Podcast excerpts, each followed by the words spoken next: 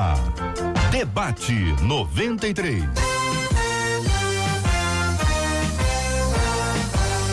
Realização 93 FM. Um oferecimento Pleno News. Notícias de verdade. Apresentação J.R. Vargas. Alô,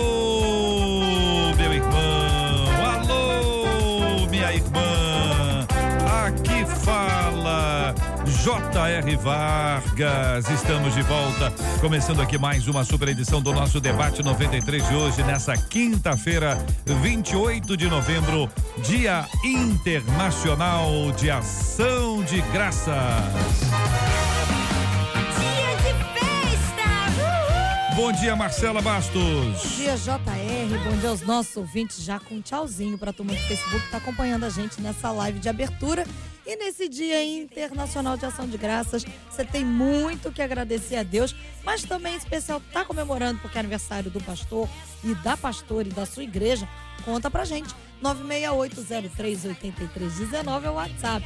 Manda pra gente. Não esquece de colocar o seu nome que ao final nós vamos orar agradecendo a Deus. Muito bem, Marcela. Vamos cumprimentar os nossos debatedores de hoje? Vamos cumprimentar os nossos debatedores de hoje, JR. E antes eu já aviso que ao final do programa, posso ter esse avisinho? A gente vai ter aqui a série de reportagens da Missão Solidariedade. Encerrando hoje, hoje a gente vai falar sobre a geladeira do bem. Quem vai contar pra gente essa história é o Juliano Medeiros, mas ao final a gente fala um pouquinho mais sobre ela. Vamos começar pela direita, Lelê? Pastor Luiz Nilman. Ao lado dele, a nossa menina da mesa, a pastora Virgínia Estevão. Ao meu lado direito, pastor Elvis Breves. E ao meu lado esquerdo, a pastora Alexandre Macedo. Todo mundo preparado. Muito bem, Marcela Bastos. Hoje, daqui a pouquinho, eu quero pedir a você, Marcela, aliás, é agora mesmo, vamos, vamos embalar aqui, porque hoje é como é o Dia Internacional de Ação de Graças, nós agradecemos a Deus pelas bênçãos que Ele nos deu, vamos contar a história de- dessa data aqui especial, mas é, nós queremos encorajar os nossos ouvintes né, a compartilharem com, com a gente motivos que eles têm para agradecer. A gente, a gente sempre tem uma lista de pedidos muito grande. E é natural que a gente tenha. E não é errado, não é errado clamar ao Senhor, ter súplicas, as nossas orações são apresentadas diante de Deus. Mas é muito duro quando você tem um coração que não é ensinado a agradecer. E a gente precisa ensinar a agradecer. Lembra quando tem uma criancinha e aí vem um amigo do pai ou da, da, da mãe oferece uma bala, oferece alguma coisa. Aí o pai e a mãe dizem assim: o que que diz agora? Eu já ouvi uma história que o menino tava, ganhou uma balinha, né? A mãe falou assim: o que que diz agora? Aí o menino falou assim: tem mais? a gente tem que ensinar a agradecer. Então a gente diz assim, olha, agradece, ah, muito obrigado e tudo mais. A gente precisa ensinar a agradecer.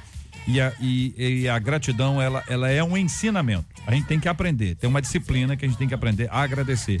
Vamos encorajar os nossos ouvintes hoje? Nós queremos encorajar vocês a contarem pra gente aqui porque você é grato a Deus no dia de hoje. Conta duas coisas aí, entre uma e duas coisas pelas quais você tem o seu coração grato a Deus nesse dia de ação de graças, que é uma das datas mais importantes lá dos Estados Unidos e do Canadá. É uma data que é comemorada em família, um dia que é reservado para expressar gratidão a Deus, reconhecendo tudo de bom que foi recebido ao longo do ano, além de demonstrar carinho entre as pessoas que se amam. E desde o século XVI, os fundadores da Nova Inglaterra comemoravam a colheita com a realização de uma festa. E no início, JR, a comemoração era feita no outono. Isso aconteceu lá em 1621, quando as pessoas se organizaram para poder celebrar a colheita produtiva depois de terem tido um inverno muito rigoroso. Desde então, todos os anos havia uma festa para poder agradecer a Deus a boa colheita. Em 1863, o presidente dos Estados Unidos, Abraham Lincoln, decretou oficialmente que a quarta quinta-feira de novembro seria o dia de ação de graças e a data passou a ser feriado nacional nos Estados Unidos a partir do ano de 1940. Muito bom. Aí as pessoas hoje ficam pensando na Black Friday, que acontece É na no dia sexta, após. é, é. Então, nos Estados Unidos, as pessoas elas jantam juntas, mas já vão desesperadas para as lojas. Saem juntas na Porque madrugada. no outro dia, você vê como as coisas. A gente tem que entender. Eu não estou querendo espiritualizar, não, mas que complica, complica, né? Porque tira o foco completamente. É interessante porque essa história nasce como gratidão de cristãos que reconheciam que a colheita foi dada por Deus. Acho que nós temos muito a aprender com quem vive da agricultura, da pecuária, porque existe uma conexão muito grande da água que desce do céu, que, que, que molha a terra, que fertiliza a terra, que produz os seus frutos, e você diz: olha, quem me deu isso foi Deus. É por isso que nos tempos bíblicos, Baal era tão mencionado, porque ele era identificado como, entre aspas, aqui, um Deus com letra minúscula, um Deus da fertilidade, um Deus dessa produtividade da terra. E havia uma adoração, porque havia uma dependência espiritual da plantação, da vida e tudo mais. Mas o, o, povo de Deus reconhece que isso vem do Senhor. É Deus quem nos dá. Então, quando eles pararam um pouco as atividades deles, depois de um inverno, como você disse, rigoroso, eles reconheceram que aquela colheita era fruto da graça de Deus, eles se reuniram e disseram: vamos agradecer a Deus pelo que nós recebemos. Depois disso vai sendo organizado, mas isso nasce dos, dos chamados pais peregrinos cristãos que estabelecem uma, um novo princípio, que é o princípio da gratidão. E, claro, um feriado não resolve isso. Uma data, como nós temos no Brasil, um decreto, não resolve isso. Gratidão a gente desenvolve, a gente aprende, isso é ensinado e nós queremos agradecer a Deus pela benção. Então você está desafiando os nossos ouvintes a darem pelo menos dois, dois motivos dois especiais motivos pelos quais eles querem agradecer a Deus. A Deus. Pelo nosso WhatsApp 96803 8319 96803 8319 aqui, minha gente, na 93 FM. O seu rádio está no debate 93. Tema 01 do programa de hoje. Eu tenho uma amiga muito abençoada, JR, que possui coisas que eu gostaria de ter, sabe? Um exemplo é a casa e o carro dela. Só que quando eu me pego pensando nisso, eu fico com medo de estar sendo invejosa. Ah, tá com medo? Mas o que posso fazer se tudo que ela tem eu gostaria de ter? Essa minha atitude é normal? A inveja pode ser uma doença ou eu mesma criei essa situação de querer o que ela tem? Qual o limite da admiração e da inveja? Apóstolo Alexandre, nós vamos começar ouvindo o senhor sobre esse assunto ah, e eu quero encaminhar logo para o senhor a pergunta que é a seguinte: é, ela diz que admira, né, que gosta de, de, da casa e do carro da amiga. Supondo que a casa seja no número XXX e o carro dela seja a marca XYZ o problema é ela querer a casa XXX ou ela querer uma casa igual à casa XXX? É, bom dia, JR, bom dia. debatedores. Na verdade, a inveja na Bíblia já marca logo o começo em Gênesis, né? Que Caim queria a vida de Abel. É, e justamente a crise maior é essa, né? Eu acho que é, se ela tivesse uma casa Y, na verdade a gente nunca inveja aquilo que é menos. Uhum se ela se deparasse com uma casa YZ melhor do que a da amiga, ela uhum. ia querer. Então, o problema do invejoso é o querer mais. Só que aí é que está, para mim, na minha concepção, a questão da inveja, depois a gente pode até para o campo psicológico, mas é, uhum. é, por exemplo, campo espiritual, e, e, que, o que me marca é que ninguém quer pagar o preço. Uhum. Ninguém sabe o quanto essa amiga dela pagou para ter essa casa. Ou quanto pagará. Ou quanto paga até, é, né? É, porque as, porque o invejoso vezes, não é. quer pagar o preço que você paga, ele Isso. quer o teu que você tem. É. Às vezes ele não quer saber o quanto você, quanto custou de tempo, de dedicação, de esmero, de esforço para alcançar. Pastora Virginia Estevam, bom dia, bem-vinda. Há algum problema em querer alguma coisa que o outro tem ou o problema é querer ser o outro? JR, bom dia, bom dia aos demais debatedores, aos queridos ouvintes. É, a questão da inveja dessa pessoa é que ela não consegue perceber que aquilo que ela almeja, ela também pode ter. Só que ela tem que literalmente andar na direção de conquistar aquilo. E o fato dela estar sempre preocupada em, em, em ver aquilo como alguma coisa que ela poderia adquirir, faz com que ela olhe para ela e todas as coisas que ela tem, ela não dê valor.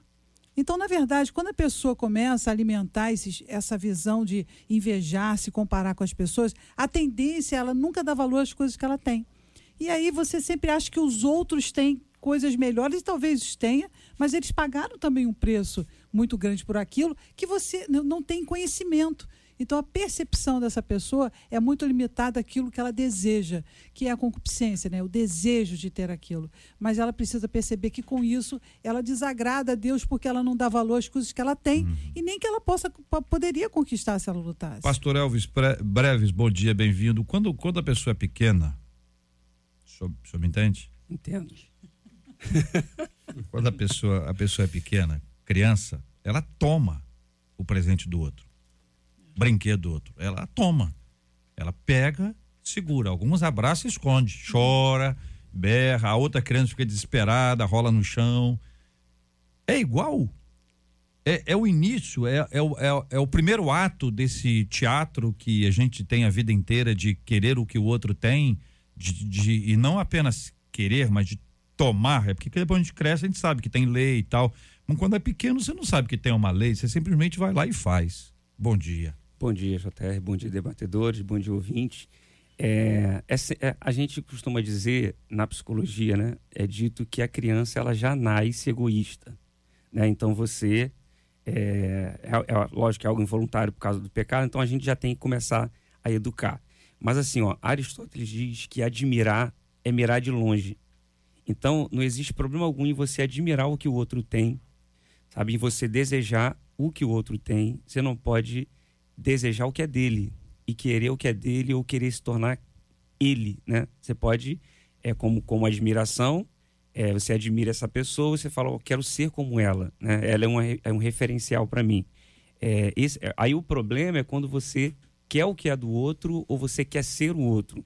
Né? Todo ser humano é irrepetível, então não tem como você se tornar o outro, ser o outro. É, a Bíblia diz em Êxodo 20, 17, diz assim, ó, não cobiçarás a casa do teu próximo, não cobiçarás a mulher do teu próximo, nem teus servos ou servas, nem o seu boi ou jumento, nem coisa alguma que lhe pertença. Então ela ela é, deseja a casa da outra, o carro da outra, né? Aqui é o boi, aqui é o jumento, né? A casa está aqui, mas é, é, é, o, é o carro, o jumento é o, é o, meio de transporte. Ninguém está então, desejando Então, assim, a, pessoa, a, pessoa, tem um Corolla, você quer um Corolla, uhum. não tem uhum. problema, só não só pode, não pode querer o carro que ela tem. Uhum. Aí já entra a inveja, aí já começa a complicar. Muito bem. Pastor Luiz Nilman, bom dia, bem-vindo. O senhor concorda, o senhor discorda? O que, que o senhor achou até agora, hein, pastor? Bom dia, estou aprendendo bastante aqui com os irmãos que já se pronunciaram aqui. Eu queria apenas é, é, acrescentar, além de tudo aquilo que foi falado e de tudo aquilo que ainda vai ser falado, que a inveja é um sentimento negativo, é claro, né? Ah, mais tarde a gente vai falar até sobre a diferença da admiração também, que é um, um sentimento positivo, é inerente, como já foi falado, do pecado, da queda do homem, né?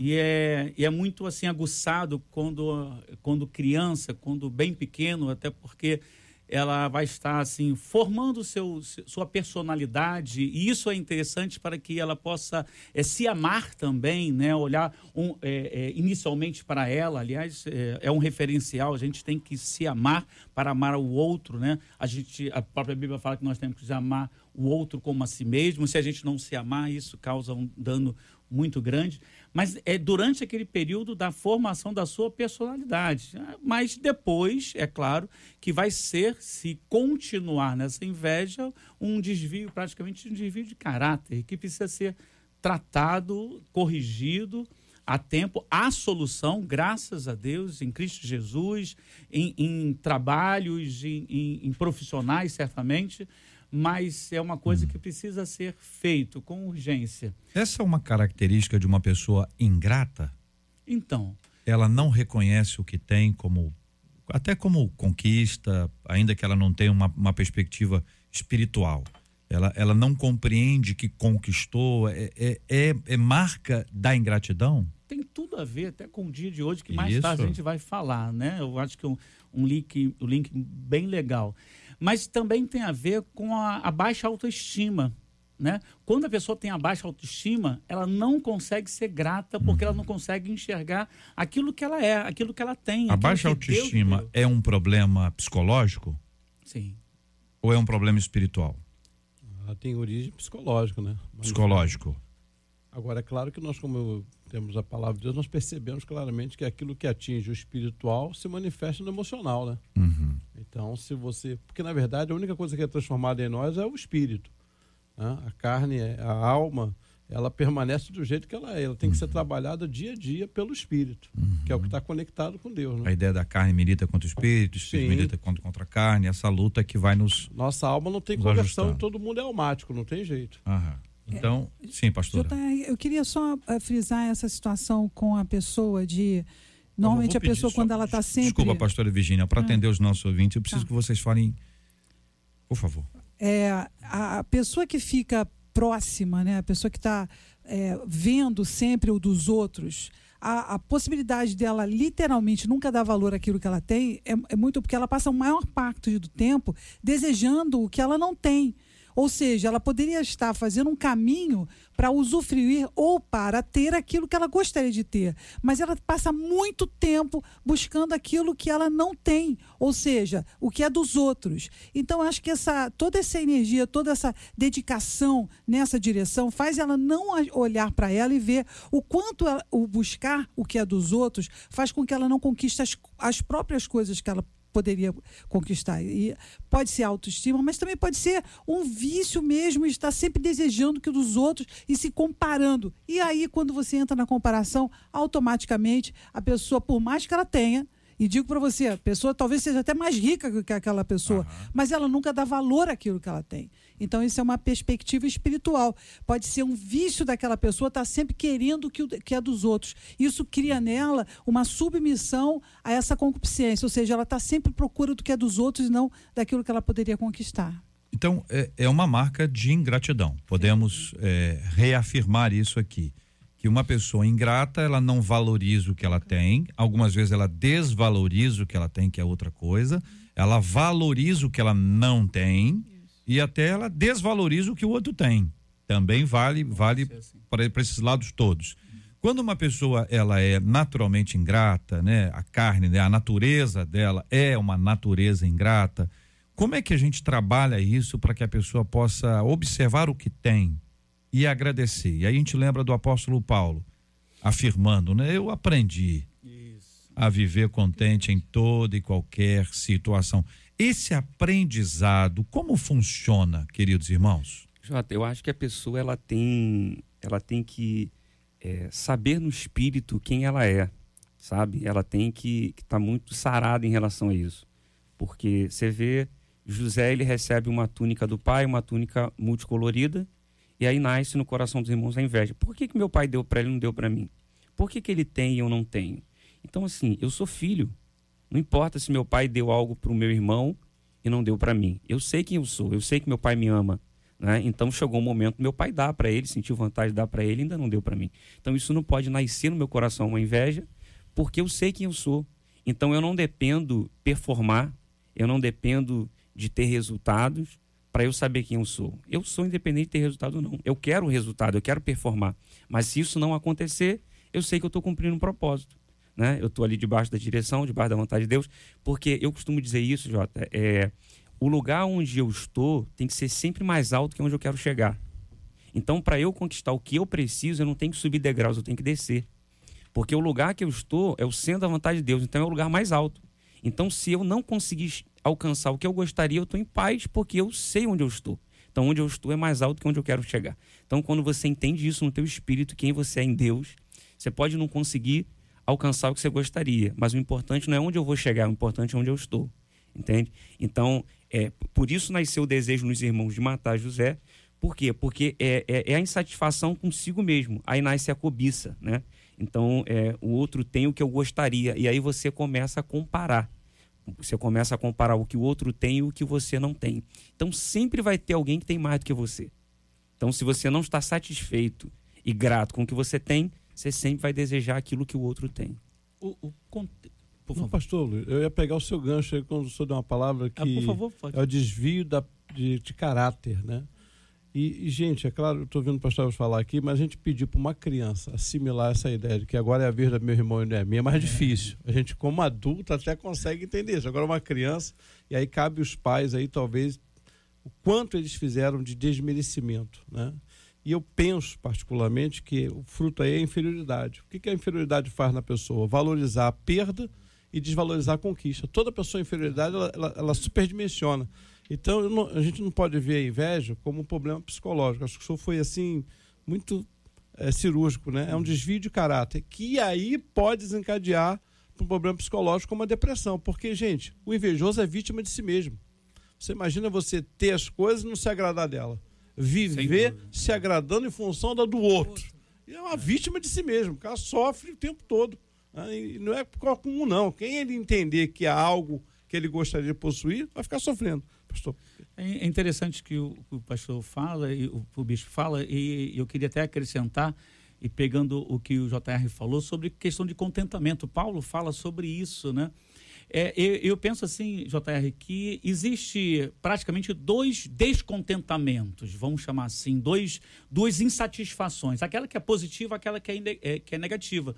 Existe aquela que é negativa, vou começar por essa, que é um descontentamento é que onde você não valoriza o que você tem, o que você é, aquilo que você ganhou de outros, de, de Deus e tantas outras coisas, e que te levam cada vez mais para o fundo. Mas existe uma insatisfação também, posso chamar assim, da insatisfação positiva, aquela que você olha, poxa, eu não estou satisfeito com aquilo até onde eu cheguei, né? Eu quero mais. Não no sentido assim de diminuir o outro, mas sim de ser melhor do que você é, é, é, é hoje, aquilo que você foi ontem, né? E ser amanhã aquilo que você é hoje. Então, acho que essa insatisfação, uhum. ela te joga para frente. A, a, positiva, a insatisfação negativa não, te leva a invejar aquilo que o outro Nessa tem. positiva, existe um tempo de gratidão pelo que a gente ah, tem? Com certeza, o tempo todo, o tempo todo. Então, a insatisfação negativa é destruição. É destruição. Tem nada bom. Não. Minha vida tá uma droga, meu casamento é o, é o inferno, meus filhos são os mais feios, que pessoal que, que pelo amor de Deus, aqui a pessoa vê, ela coloca uma, uma marquinha ali e destrói, né? E, e fruto dessa baixa autoestima que está linkada a essa ingratidão. A pessoa é. não reconhece. É tão bonitinho você ver, é, bonitinho olhar, né? A pessoa tem um carrinho e o carro, carrinho está realmente num, num, num, já foi novo. Vocês me entendem? o carrinho, ele já, já foi zero um dia. Faz muito tempo. E a pessoa coloca lá, foi Deus que me, que deu. me deu. É meu e tá pago. Entendeu? E aí você, você vê esse cara tem um bom humor nessa, nessa, é, nessa história. Sim. E tem uma gratidão, diz assim, olha, você tá, você tá no ônibus, eu tô aqui no carro. Amém. Entendeu? Ah, tudo bem. Eu, de vez em quando ele para, mas ele para, mas ele também anda, entendeu? É aquela história. Alguém chega e diz assim, Pedro, Pedro afundou debaixo d'água, quase morreu afogado. O outro mas vai dizer assim, ah, Pedro andou por é, sobre as águas. É. Dizem que tem um é, ditado, desse aí que a pessoa diz que é um ditado chinês, outro diz, sabe aquelas coisas que tem gente que inventa os ditados? Mas duas pessoas estavam ali na ja, ja, ja, janela da, da casa, tinha tido uma chuva muito grande e a chuva parou. Eles abriram a janela, um olhou e falou assim: Meu Deus, quanta lama. O outro diz assim: Meu Deus, quantas estrelas. Para onde a gente olha? é verdade. Não é bonitinho isso? Foco, né? Hein? É bonitinho, Elvis? Muita coisa. Vou anotar isso aqui para não esquecer. Né? 11 é horas é chinês, e 26 é minutos. 11 horas e 26 minutos. Quero agradecer o carinho dos nossos debatedores e a fala deles dentro desse assunto. Nós já vamos ouvir agora um pouco da gratidão dos nossos ouvintes compartilhando conosco sobre esses assuntos e agradecendo a você que nos acompanhou até aqui no Facebook da 93 FM. Nós continuamos a transmitir pelo rádio em 93,3, também pelo nosso aplicativo e claro, sempre muito legal você acompanha a gente pelo site da 93 FM. Estamos juntos no debate 93. Marcela Bastos, nós temos muita gente agradecida ao Senhor, sim ou não? Muita gente é. agradecida. Eu me lembrei de um hino antigo, não sei se os nossos queridos conhecem e se lembram é, graças te dou por tudo que me deste. Primeiro a salvação em meu Jesus. Graças te dou por tudo que fizeste. Canta, João. Por este pecador salvo na cruz. É, depois. Graças, graças, mil graças a ti, meu Salvador. Graças, graças, mil graças por teu precioso amor. Eu te agradeço a bênção do trabalho e do meu lar, que alegra o meu viver a correção paterna quando falho, provando teu amor pelo meu ser. Eu te agradeço o pão de cada dia, a água que alivia a sede dura e o sol que aquece a pobre gente fria. São bênçãos que enchem a terra de fartura. Eu te agradeço, ó Pai, os meus amigos e os inimigos, eu também te agradeço. Eu sou grato por vitórias em perigos e outras bênçãos que eu não mereço. Graças, graças, mil graças a ti, meu Salvador. Graças, graças, mil graças por teu precioso amor. Esse é o hino 62 do Inário Novo Cântico e vai ser cantado um dia, com a graça de Deus. Achei que ele fosse dizer que ele ia cantar aqui no final, já estava todo mundo preparado. Não, eu jamais. Olha, a, os nossos ouvintes estão mandando aqui. A Gabriela Ramos disse o seguinte: que ela é grata pela vida dela e pelo cuidado de Deus com a família dela. A Rita disse que ela é grata por ser avó, depois de várias tentativas da Nora e hoje ela consegue ser avó. O Wallace disse que ele é grato a Deus pela esposa e pela filha. A Verônica está agradecendo ao Senhor pelos seus exames de mamografia e ultra terem dado tudo certo. A Janaína disse que agradece ao Senhor pela cirurgia da filha dela, que tinha um sopro no coração aos 8 anos e hoje, aos 12 anos, para a retirada dos grampos. A Linda está agradecendo pelo livramento de morte que o Senhor deu a ela e ao esposo durante um acidente. O Fábio diz que é grato ao Senhor por nunca ter sido. Eu emociono. Ter sido abandonado durante o tratamento contra o câncer que ele veio fazendo. A Sueli agradece por Deus ter dado forças para continuar a vida depois da partida da filha dela e permanecer na faculdade. A Joseli agradece a Deus pelos amigos que ele tem colocado na vida dela. A Márcia Regina agradece pelo milagre da cura da filha dela. Glória. Jesus de Nazaré. Se as palavras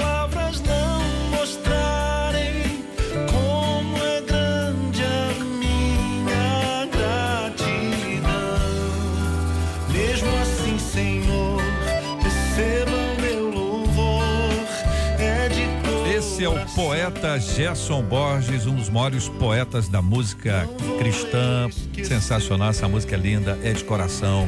Vai ser a nossa trilha aqui para esse momento de gratidão e de louvor a Deus, de reconhecimento pela bênção de Deus sobre as nossas vidas. Você está ligado no Debate 93 com J.R. Vargas. Depois de dizendo que faltaria um mês de trabalho para poder se divertir numa praia, o vereador Emerson Lobato, de Portel, no arquipélago do Marajó, publicou um vídeo de retratação. Na filmagem, ele alega que tudo não passou de uma brincadeira e que postou o vídeo no grupo da família para poder fazer uma piada com a cunhada. O vídeo causou revolta na população lá de Portel, que é um dos municípios mais pobres do Pará. Nas imagens, o político diz que vai passar um mês na praia e que ele e a mulher não vão eh, levar falta, porque ele é líder do governo na Câmara. Bom, partindo da desculpa dada pelo vereador, a gente pergunta: existem limites para se fazer brincadeiras? Em contrapartida, como fugir da mentalidade de que a gente pode sempre se dar bem, ainda que isso, ainda que isso acabe custando alguma coisa aos outros? Como viver de um modo que agrade a Deus em toda e qualquer circunstância? E a gente cita Colossenses 1,10 que diz: E tudo isso com o propósito de que possais viver de modo digno do Senhor, agradando-lhe plenamente, frutificando em toda boa obra, crescendo no conhecimento de Deus. E aí, quem começa, Marcela? Pastora Virgínia. Muito bem, que- pastora. Acredito que uma pessoa que decide fazer é, servir é, ao público, né, servir as pessoas, deveria tomar muito cuidado com o tipo de mensagem que publica e principalmente com que isso, é, qual é o tipo de exemplo, né, de referência para essa pessoa. Então, acredito que essa pessoa foi realmente. Eu não sei se ela iria fazer isso de novo, a gente não pode julgar a situação, porque a gente não sabe, mas eu creio que deveria ter um cuidado naquilo que se, fala, nas brincadeiras, que porque isso pode dar uma revolta muito grande para aquela pessoa que está contribuindo para que essa pessoa tenha o salário dela. É ingratidão da pessoa que recebeu votos numa eleição e recebeu porque pediu e quando recebe a oportunidade faz esse tipo de brincadeira entre aspas aqui que pode não ser brincadeira Exatamente. parece muito sério isso aqui até porque houve a reação retratação e etc é ingratidão apóstolo Eu acho que é eufemismo da tua parte. é É, isso é uma sem vergonhice, Sem é um de, deboche, um escárnio com o eleitor, com o contribuinte. Né? O cara se presta aí para uma rede social e ele deve ter sido seguido, deve ser seguido normalmente Ele pelos mandou- seus eleitores. Ele mandou isso num grupo do WhatsApp É, da família. família. Ah, mas aí como é que a gente tá lendo aqui hoje? por causa disso. Alguém solta. alguém, alguma família. Alguém da Vazou. família Cunhado. não foi tão família, né? Cunhado. Ele não Sogra. deve ser grato a esse familiar, né? A sogra, Muito a, família. a sogra é. ma- mandou o vídeo você- sem querer. É. Aí você Mas por que, que a imagina- sogra está no grupo da família? É, uma pergunta A boa. minha sogra está é ouvindo, te amo. Né? Ele descobriu que tem inimigos na família agora, né? Ele descobriu. Agora ele descobriu que tem Ah, eu- inimigos. Então acho que é justamente isso, acho que é eufemismo, só pode ser, rapaz. Eu, eu acredito Ah. que praticamente tudo que conhecemos tem limites, né? É, é, penso eu que se viesse de uma, uma brincadeira, entre aspas, como foi falado, é, Ele de um falou. humorista, Ele que humorista- falou. Foi ele que falou, né? É, de um humorista, é, é, é, certamente teria uma tolerância muito maior, né? Certamente a gente não estaria nem, talvez, falando desse assunto aqui. É, mas de uma pessoa, uma, um- uma pessoa pública, uma pessoa que tem um, um cargo de relevância, um- um- uma pessoa assim que que é, é, merece respeito e ao mesmo tempo tem que se dar respeito, é, tem um peso muito grande quando assim faz, não é assim? Se ele tivesse feito isso enquanto tivesse de, de repente de férias, né? Mas não, o contexto nos permite dizer que é durante o, o- o tempo, Exercício né? do De, é, é, Exercício do de cargo. serviço, exercício do cargo É e isso tudo mesmo, né, mais. Marcelo? É, E aquela- Isso me faz é, é, fazer um link com, conosco também, nós líderes, né? Eu, eu acredito que a gente pode brincar, aliás, eu acho que a gente tem que brincar, mas a gente tem que ter sempre um determinado limite. Né? A Filtro, né, pastor? ver O filtro. um filtro, exatamente. É. Aonde está sendo feito isso? É, com quem se está fazendo isso? Né? Mas olha, pastorzão, é o seguinte, hoje é o seguinte, é, conforme a brincadeira você está falando. Conforme brincadeira, sim. Porque é o negócio do grupo aqui. É. Entendeu? Botou no grupo do, da do, do que- WhatsApp que, aqui. tinha inimigo isso, e não sabia. um- um- sabe, brincadeira não é isso aqui. Uhum. Até porque ele fala que não vai levar falta porque é líder do governo. É. Ou Isso. seja, tem, um, tem um, um- uma, uma estratégia aqui que talvez tenha sido é, a- utilizada nas férias anteriores, se é que ele Uhum. Isso. trabalha, né? Porque só pode ter férias quem trabalha. Trabalha. Se não trabalha, não pode ter férias. Tem grupos que não podiam ter, ter férias, porque não trabalham ou trabalham pouco. Neste caso especificamente, isso acontece, se torna público, a, a, a população se revolta com razão, Com razão. a retratação imediata é uma é para atenuar, é para amenizar, é para dizer, ah, não foi bem assim, é, foi uma piadinha do grupo do WhatsApp. E aí você vê essa repercussão tá aí. Então, às vezes até a pessoa faz uma brincadeira qualquer num grupo de WhatsApp e aquela brincadeira, brincadeira mesmo, brincadeira mesmo. E aquela brincadeira Repercute. parece real Isso. no olhar dos outros. Então, realmente está cada vez mais complicado a brincadeira, sobretudo se ela for retirada do contexto em que ela está. É E, dentro de- e dessa situação que ele fez, e, a- e acredito eu que ele nunca imaginaria que isso poderia ser, vir aí é, a público, a grande questão que ele tem que avaliar, que nós deveríamos avaliar também, é se nessa data que ele fez essa brincadeira, se ele já estava nesse lugar de não fazer nada, porque aí seria, seria muito mais fácil provar que, na verdade, houve, estava. Entende? Se ele estava Ele estava na efetivamente praia. numa praia. Ele já estava Então, na praia. Mais fácil ainda comprovar É, tá né, que ele não estava Como é é naquele nome lugar e recebeu a presença dizendo que ele Ah, estava. tá- Entende o que eu tô tá ruim falando? Aí isso é um crime. Aí Ficou, já, isso é um crime. ruim. A Aí- melhor parte do aí texto aqui foi a, a Marcela é, É, chamar Lobato, Ilha de dele. Marajó Meu Que eu aprendi 200 anos de arquipélago de Marajó. Ah. ficou mais bacana, não ficou? Jota, Ah. se você que tem férias Eu todo não, ano. Quem te- eu? se revolta, imagina eu, que não tenho a 10. Passaria a a ter que eu esse ano é agora? ali, a Ilha da Conceição. Ilha não da? Conceição. Só Jesus na minha Não, não vida. reclama, não. Ela é muita revolta na minha alma. Hoje é dia de gratidão. Meu Deus. Olha pra mim, olha pra mim. Orem por mim, aposta. Aproveita que é uma aposta. 11 horas e 38 minutos na 93 FM. Estamos juntos no Debate 93. O robô não tem sentimentos ou vontade própria, certo? Certo. Então, se uma máquina começar a te insultar ou dizer alguma coisa com o objetivo de te magoar, obviamente que você vai ter a noção de que aquilo é apenas fruto de uma programação e que nenhuma palavra realmente tem algum significado. É, Deveria ser o correto. mais ou menos, né? A verdade é que é mais ou menos. Ah, Porque nós humanos somos tão suscetíveis aí a ofensas que mesmo quando elas vêm de um robô, a gente acaba ficando abalado. Isso foi o que revelou um estudo feito pela Universidade de Carnegie Mellon, lá nos Estados Unidos. Os pesquisadores convocaram 40 pessoas e essas pessoas deveriam disputar um jogo por 35 vezes com o robô. Ao longo do tempo, os jogadores melhoraram em termos de racionalidade. No entanto, aqueles que foram insultados pela máquina não conseguiram atingir o mesmo nível de pontuação daqueles que estavam sendo elogiados. Ou Então, seja, eles jogaram- ficaram com o emocional mexido. jogaram. Aí di- di- dividiram os grupos. Uns estavam sendo elogiados pela máquina, Isso. outros insultados pela máquina. Isso. Os que foram elogiados, eles alcançaram um nível de raciocínio Isso, muito forte. E os que foram insultados, eles ficaram emocionalmente, emocionalmente abalados. abalados. E aí a gente pergunta qual a importância do elogio, do incentivo na vida de alguém. Como ser alguém cujas palavras trazem vida ao invés de morte? Por outro lado, é possível se tornar assim prisioneiro de elogio, prisioneiro do incentivo, prisioneiro da aceitação e acabar falhando quando nenhuma dessas coisas acontecem? Efésios 4, 29 nos diz que nenhuma palavra torpe saia da boca de vocês, mas apenas a que for útil para edificar os outros, conforme a necessidade, para que conceda graça aos que a ouvem. Marcela, tem boneca que fala, né? Que tem, que fala, é, que chora, É, fala, pe- mamãe, pede alguma papai, coisa. é, é. Tem boneca que fa- fala mal? Assim, Não, faz não é, isso? Não sei, porque agora tudo é capaz, até onde eu sei, não, né? Não, porque é interessante de imaginar o nível de impacto que isso, que isso gera nas pessoas, que é um estudo muito interessante. O que, que vocês acham, debatedores? Jota, eu, eu penso o seguinte: é, a ofensa. Eu, eu li agora, mês passado, o livro A Isca de Satanás, de John Bevere. Eu, eu recomendo, é um livro libertador. Porque o que acontece com a gente? Você tem ali.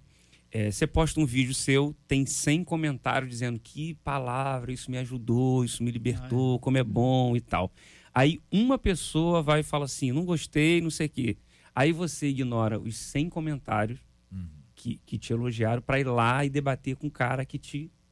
Então, às vezes, o que, o que, o que você precisa, muitas vezes, era daquela, era daquela ofensa ali. Porque às vezes a gente só quer, a gente, só, a gente quer ouvir, né? É, a gente só quer as pessoas que falam que a gente quer ouvir.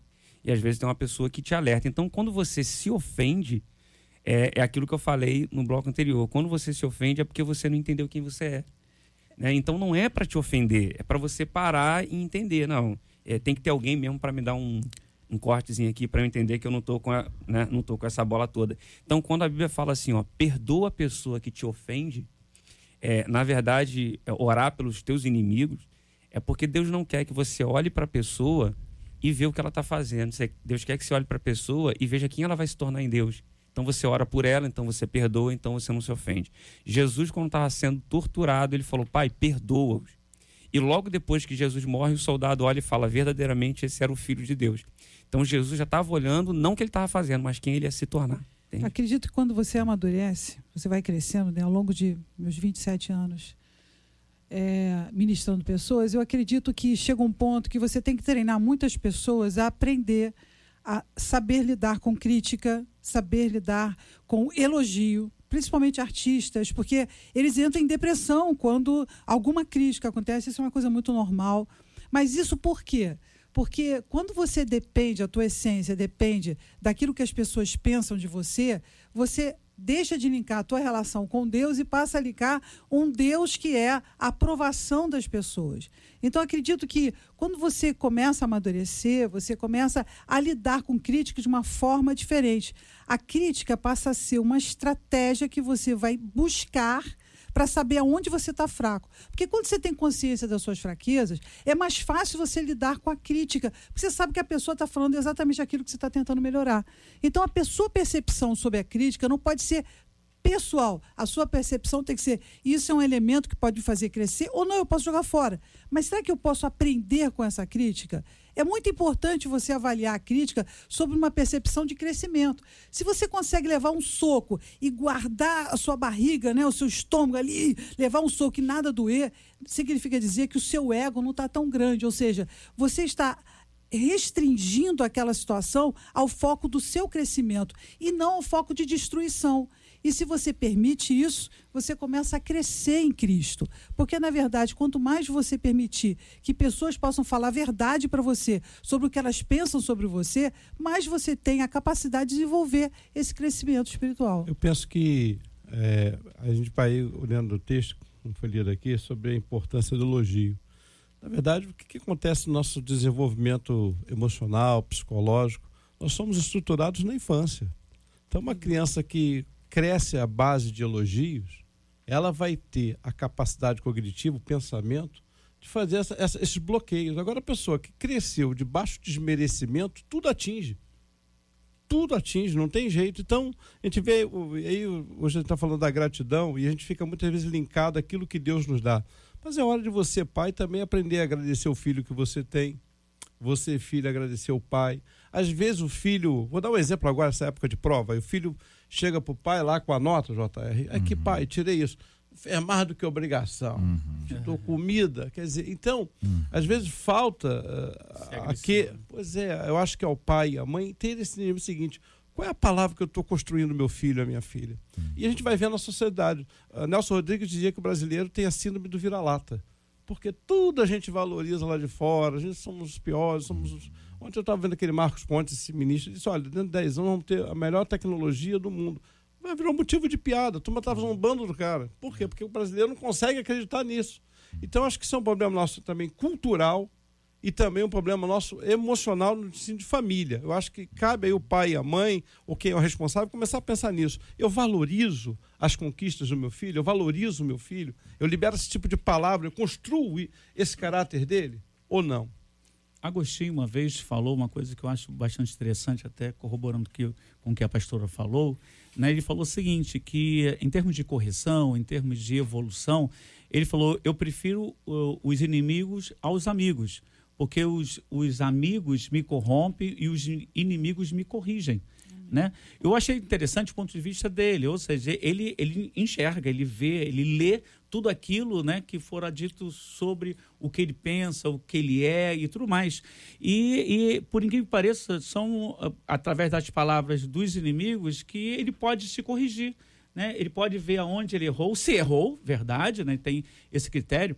Então, a questão, eu acho que tem muito a ver com a recepção uhum. da pessoa que está sendo alvo daquelas injúrias, né? É claro, óbvio, sem tirar, claro, o poder da autoridade sobre aquele que está hum. recebendo. Como o bispo falou sobre a questão do pai para com o filho, né? A bênção que, que dá sobre eles, isso faz total diferença. Vocês, vocês acham que quando se trata, por exemplo, de uma coisa pública, é uma crítica que a gente chama de construtiva, e que tem gente que discorda, diz que não existe, na verdade está destruindo alguma coisa para construir outra. Então, mas enfim, não é, não é o ponto. Mas assim, uma crítica que é pontual, que é sincera, Puxa, é tudo, que é verdadeira, essa crítica vai ser feita diretamente à pessoa, de uma forma que a pessoa possa reconhecer aonde errou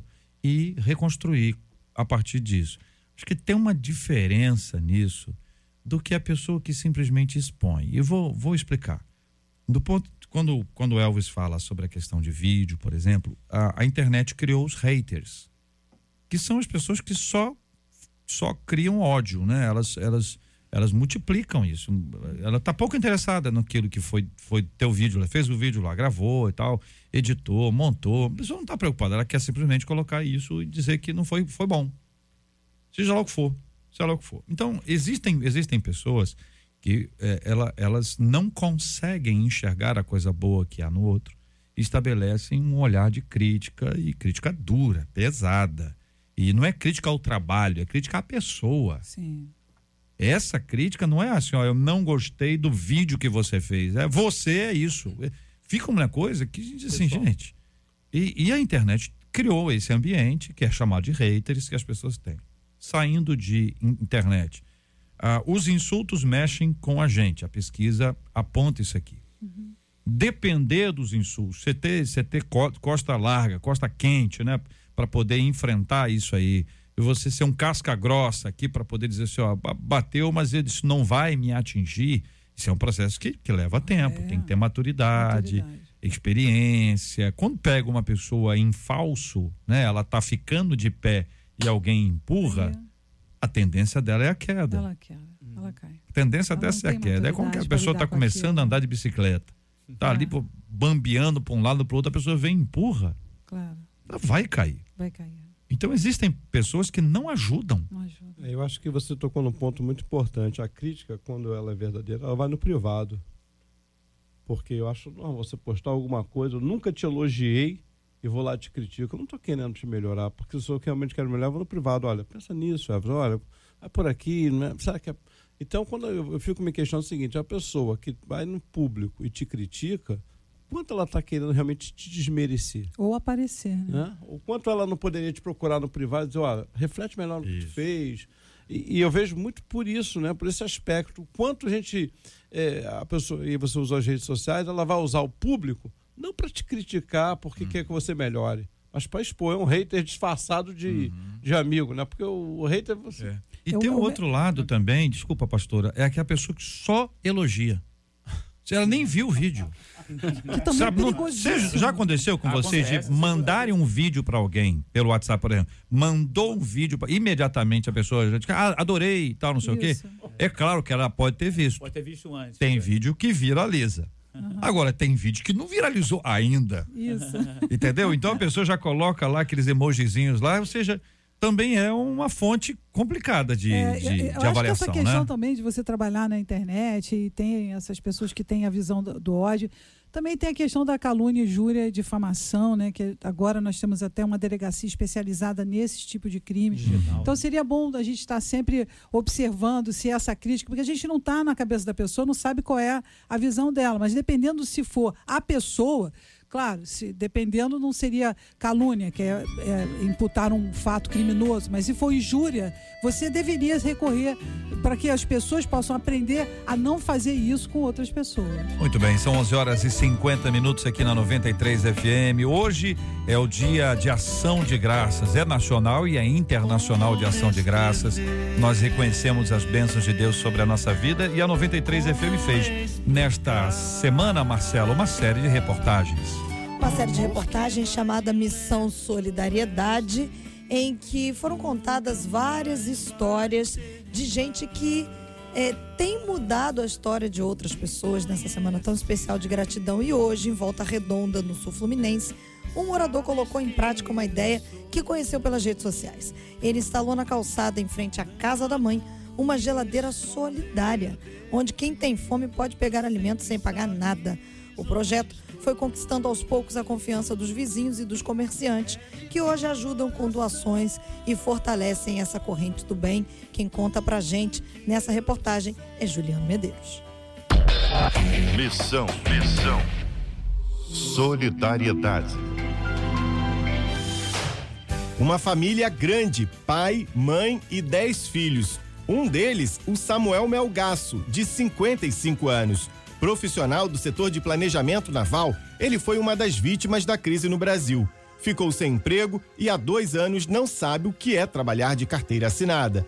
Sem salário fixo na conta, Samuel poderia ter se rendido ao desespero. Mas uma mensagem que recebeu no celular não só transformou a vida dele, como trouxe esperança a dezenas de pessoas. A ideia da geladeira solidária surgiu recebendo um WhatsApp de projetos parecidos no exterior e até aqui no Brasil. Se eu não me engano, foi em Goiânia. Tive a ideia de comprar geladeira, procurei os órgãos públicos para poder me liberar o espaço, mas não consegui. Foi quando eu decidi colocar na porta da casa da minha mãe essa geladeira. Meu alvo é o morador de rua e também os desempregados carentes. Para conhecer essa história de amor ao próximo do Samuel, eu vim até Volta Redonda, no sul do estado. A cidade foi construída ao redor da CSN, uma das maiores siderúrgicas do país. A intensa atividade industrial ainda traz muitas pessoas em busca do sonhado emprego. Quando as portas não se abrem, a desilusão dá espaço para o álcool e as drogas. Moradores de rua se multiplicam pelas calçadas do município. É gente que tem fome e não consegue comprar uma refeição. O Reinaldo Ramalho vive essa realidade. Veio de Três Rios e há dois meses dorme na rua. Ajuda não só a gente, quanto os nossos outros amigos que estão aí na mesma situação que a gente. Eu acho uma atitude muito nobre, muito boa. A geladeira solidária está instalada na rua Paulo Leopoldo Marçal, no bairro Aterrado. Todos os dias são três tipos de refeição: café pela manhã, com pães, suco e frutas. Almoço com arroz, feijão, carne e salada. Café da tarde, com mais alimentos que sempre fazem a diferença na necessidade de alguém. E não tem falha por aqui.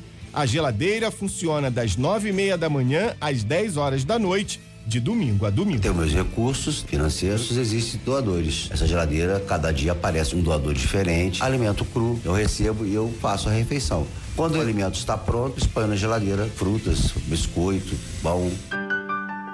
O Valmir Gonçalves tem 61 anos, mora de favor e faz bicos para conseguir um dinheiro para aquelas necessidades básicas. Ele vem até a geladeira todos os dias e sabe que sem essa ajuda a fome seria bem maior. É muito bom, inclusive agora, fazendo um lanchinho delicioso, como tivesse em casa. E assim nós vamos levando a vida. Como em uma corrente, a iniciativa do Samuel conquistou a vizinhança. O Fernando Parente é engenheiro. Ele sempre passava pela geladeira solidária, pensava em ajudar, mas nunca colocava em prática o desejo. Até o dia em que fez a primeira doação e não parou mais. Há uns três meses eu estou dando um pouquinho da minha participação nesse projeto de solidariedade humana. Se toda a comunidade tivesse esse senso de ajudar o próximo, como tem o Samuel, nós teríamos um país muito melhor, com muito mais amor. Maria Aparecida é proprietária de uma padaria e todo dia aumenta a produção de pães e bolos. Ela é uma das doadoras fixas do projeto. Se cada um fizer um pouco, diminuía muito a questão das pessoas que realmente precisam e não têm da onde tirar. Todo mundo pode fazer um pouco e ajudar e não ficar só cobrando de governo. Quem se beneficia desse gesto de amor agradece de coração e de barriga cheios. Adriano é um deles. Isso aí é raro, coração bom as pessoas têm, né? Pelos próximos. Desde que a geladeira solidária começou a funcionar há sete meses, Samuel conquistou a amizade de moradores de rua e famílias necessitadas. Eu vejo claramente que muitos, na forma de conversar comigo, de falar comigo, já mudou. Há um respeito, por alguns até há carinho pela forma que falam. Entre eles, eu vejo que existia muito grupinho, eles estão se unindo mais.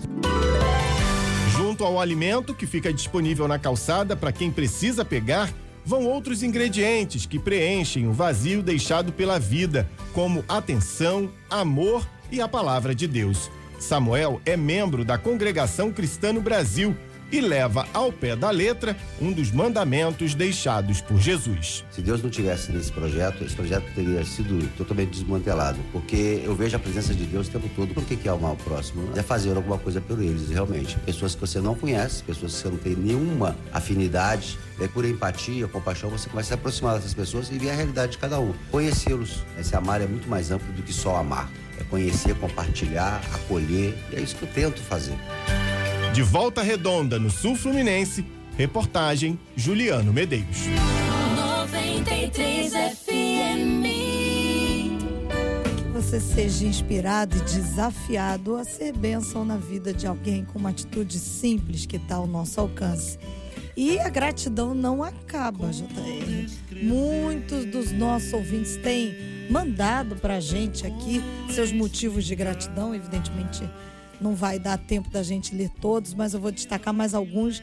A Alessandra Nelos, ela diz que é grata pelo amor que Deus teve em esperá-la cair em si e voltar para ele. A Luciene diz que agradece a Deus por ter a oportunidade de conhecê-lo e viver esse amor.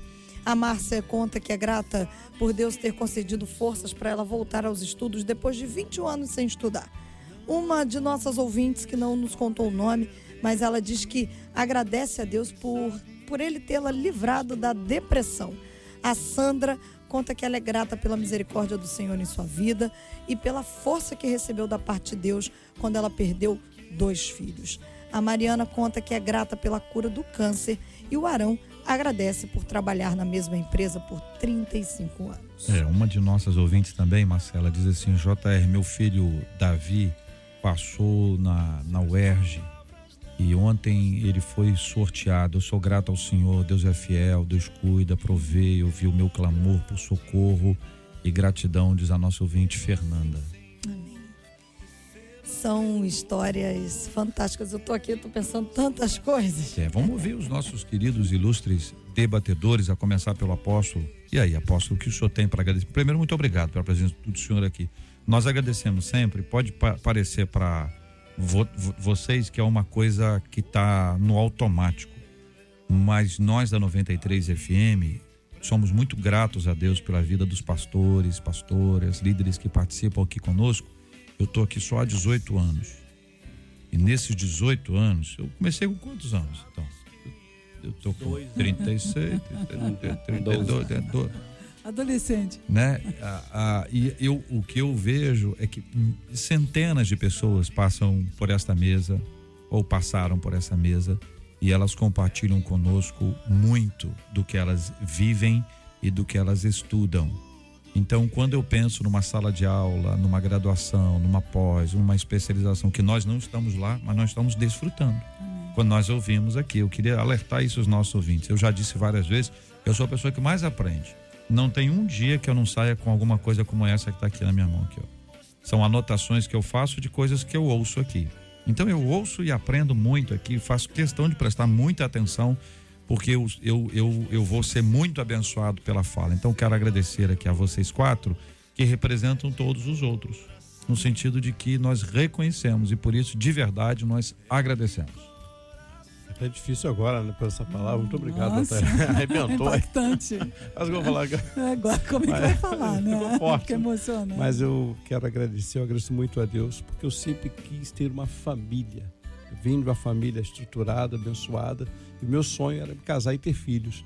E é o meu primeiro ministério, cuidar da minha família, e eu sou apaixonado por isso. Pastor Elvis Breves, obrigado, meu irmão. Eu que agradeço. É, eu, eu jamais imaginaria, né, estar aqui no debate. Eu tinha 12 anos e eu já ouvi o JR. Acabou falando, JR. E hoje você. estar aqui, assim, é, é muito bom. Então, sou grato a Deus por essa oportunidade. É, fala nada.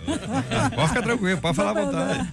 Pastora Virginia Estevam, Olha, quando a obrigado, gente um começa abraço. a pensar sobre. Eu estou agradecida. Eu estou agradecida por ser pastora, por ter chegado ao meu caminho, ter largado a advocacia e ter entrado nesse lugar há tantos anos, há 27 anos. Mas também agradecida porque domingo eu vou estar no almoço que a gente está fazendo com uma creche, um abrigo né, de crianças que são é, que precisa muito de ajuda. Está fazendo um almoço lá nesse abrigo e em Campo Grande é a minha casa. Então eu queria que todo mundo pudesse participar também. Eu vou estar lá. Então eu estou agradecido por poder ajudar. Muito obrigado, Pastor Luiz. Eu queria agradecer, sou grato a Deus por, pela dádiva que Ele me concedeu de ser pai. É, os médicos disseram que era impossível, que seria impossível, que nós não teríamos condições, né? E, e graças a Deus, sem tomar muito tempo, Mateus é uma, uma graça. Mateus é, existe, Mateus está aí, é um garoto de ouro e tem muito, me, me traz muita alegria. Mas eu queria brincar um pouquinho com essa palavra, ações de graças, né? Existe uma passagem que diz né, que eu- o que darei eu a Deus em troca de tão grandes benefícios, né? Ou seja, é, é uma frase que, que inspira gratidão. Né? O- Mas o que, que eu posso fazer? Ou seja, qual é a minha ação? Né? O que, que eu posso eh, fazer para mostrar a minha gratidão? Eu acho que o dia de hoje é esse questionamento, né? Não é apenas ser grato, que já é muita coisa, mas o que, que eu posso fazer para demonstrar né, a minha gratidão? Muito bem. Marcela Bastos. A gente falar em gratidão, né? O nosso Deus é tão maravilhoso e eu tenho tantos motivos para agradecer a Deus, tantos, tantos, o cuidado dele ao longo da minha vida, da minha história, por ter me alcançado ainda no ventre da minha mãe. Então, essa para mim é uma das maiores gratidões que eu tenho, mas eu queria destacar uma gratidão especial ao longo desse último ano. É, a gente estava conversando lá em casa. Nessa altura do campeonato, no ano passado, meu pai estava vivendo um momento muito difícil. Nós ainda estamos nessa batalha, mas quem olha para o meu pai hoje e que viu no ano passado, por isso eu me emocionei aqui, né? A presença do Senhor ao longo de uma batalha contra um câncer. Então, eu louvo a Deus por isso. E eu queria, já estava ali pensando, por isso que eu falei, eu pensei tantas coisas, eu tenho aprendido com Deus a agradecer e ver a bondade de Deus. Eu costumo, eu tenho chamado isso de as movimentações de Deus no dia a dia. E eu me lembro que há um tempo atrás, a minha pastora Isabel, ela nos desafiou a uma coisa chamada pote da gratidão. E esse pote da gratidão em que você deposite lá todos os dias um motivo de gratidão diário, porque certamente Deus faz coisas na nossa vida diariamente. Eu tenho aprendido que Deus, ele se manifesta na nossa vida no cotidiano. Então, crie esse pote da gratidão na sua casa, na sua família, porque às vezes a gente fica pensando, coloca lá e todo dia à noite deposita lá no pote da gratidão. Literalmente. Literalmente. Quem sabe mensalmente, porque é infinito. Mensalmente você numa reunião com a sua família, você abre aquele pote, Agora, se- leia, ore, Se agradeça. fizer e os você vai bloquinhos já separadinho, com um pedacinho de, de- de papel e deixar estabelecido numa casa tem quatro filhos, por exemplo, para cada filho, já com o nome do filho escrito ali. E aí quando for ler, já sabe quem está agradecendo é o fulano. Entendeu? E, E é tem a interessante disposição isso, de muito boa ideia. Fazer um pote bonito, É. coloca lá na sua sala e todo mundo que chegar para te visitar vai perguntar e você vai dizer assim: olha, Deus é um Deus bom e você deposita todo dia. E o que é interessante quando coloca ali, porque às vezes você vai pensar assim: ah, mas eu não tenho nada para agradecer do dia de hoje. E aí, quando você vê um membro da família que está ali depositando alguma coisa, você vai assim: peraí, eu tenho. E aí você vai lá e coloca. Então fica. Foi a ideia da pastora desafio Isabel pastora Iac. Isabel Iac. Vamos dar crédito aqui. Gilberto Ribeiro quer agradecer também. Vamos lá. Quero aproveitar, quero aproveitar, com certeza. Algumas coisas. Primeiro, minha esposa. Pra quem não sabe, minha esposa teve um AVC hemorrágico. Estamos no lucro há 10 anos. Era para ela ter morrido, é uma, é uma história complicada, mas o fato é, é um milagre. Não é uma doença. É um acidente vascular cerebral, quando acontece, aconteceu, né? E daí você vai juntar cacos. Minha esposa não tem cacos, ela está íntegra. Íntegra. E uma outra impossibilidade, como o pastor falou, o pastor Newman, a, a- a respeito da, da filha, não é isso? Do filho. É, não podia ter filhos. Eu passei por essa situação também, tanto eu quanto minha esposa. Ou seja, eu, eu esse mês agora, de novembro, eu estou comemorando duas impossibilidades. A Ellen completou 26 anos, dia 25, e a minha, minha Sofia, minha caçula, completou 15 anos. Eu tenho motivo para estar feliz. Não, não recebo, meu coração não recebe nem culpa, não recebe acusação, porque Deus é maior em mim. Muito boa palavra. Muito boa palavra. Nós estamos agradecidos a Deus por vocês. Tantas palavras boas e abençoadas para o coração de todos nós. Eu tenho é, aprendido e vivenciado que quando Deus instituiu a Páscoa e disse como deveria ser celebrada, e que a Páscoa representa até hoje para o povo de Israel a libertação da escravidão do Egito.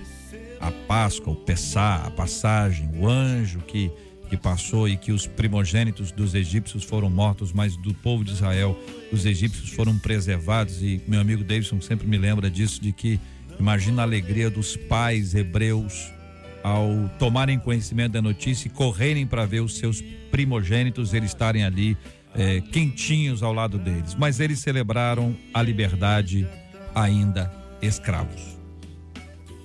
E esse para mim é o ponto. Agradeça antes de receber. Agradeça pela fé. Se você tem vivido uma luta e você tem buscado da parte de Deus, ainda não aconteceu. Você continua a orar, mas agradeça. Já faça a sua oração de gratidão. Pega o pote, coloca o pote lá e já coloca assim, eu quero agradecer por isso. Alguém vai dizer assim, mas isso já aconteceu? Ô, já aconteceu? Pergunta isso para Abraão. Pergunta para Abraão. Ó, oh, Abraão, seu nome agora vai ser pai de uma multidão. Uhum. Maravilha. Sabe, irmão Abraão, agora chamado Abraão, encontra-se com os mercadores, o pessoal que anda pelas ruas, pelas, pelas, pelos desertos, como nômade. Como é que é o seu nome? Eu sou pai de uma multidão. É? Sim, sou eu. Pai de uma multidão. E cadê os seus filhos? Não, eu não tenho nenhum ainda. Ô irmão, ou é pela fé, ou é não é evangelho, não é a palavra de Deus. Vamos orar? Quem vai orar, Marcela? Vamos pedir uma Tem aniversário, nós já demos aniversariante? Nós somos gratos a Deus não, pela nem vida falamos do aniversariante. Reginaldo Teixeira. Nós estamos muito empolgados. Fazendo aniversário. Ele que é da Assembleia de Deus em Sacramento. Pastor Ronaldo Gama, que é da Assembleia de Deus no Cangulo. E 27 anos hoje da Igreja do Evangelho Quadrangular de Itaguaí. Quem mandou pra gente foi a ovelha Enetina. Vamos orar, vamos agradecer, continuando agradecendo ao nosso Deus e Pai. Nós agradecemos pela cura dos enfermos e agradecemos pelo consolo aos corações enlutados em nome de Jesus. Pai, nós entramos na tua presença pela oração, agradecendo, Senhor, pela oportunidade que temos nesse dia de ativar tantas vidas para a gratidão. Obrigado, Senhor, por essa rádio, por ser instrumento vivo nas tuas mãos para divulgar a tua palavra e o teu nome. Te agradecemos, Senhor, pelo nosso país, te agradecemos pelo nosso estado, te agradecemos pela nossa cidade, pelas nossas famílias. E Pai, em especial agora agradecemos pela vida do pastor Reginaldo, pastor Ronaldo, por mais um ano que o Senhor concede também a igreja do Evangelho Quadrangular de Itaguaí. E te pedimos, Senhor, que a tua boa mão esteja sobre nossas vidas.